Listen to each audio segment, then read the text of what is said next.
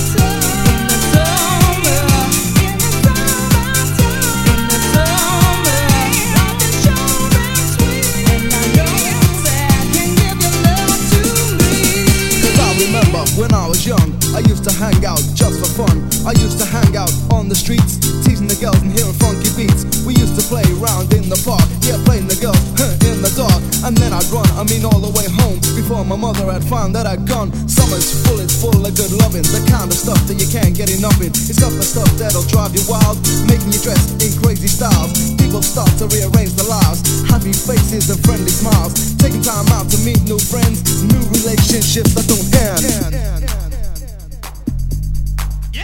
In the summer, when life insurance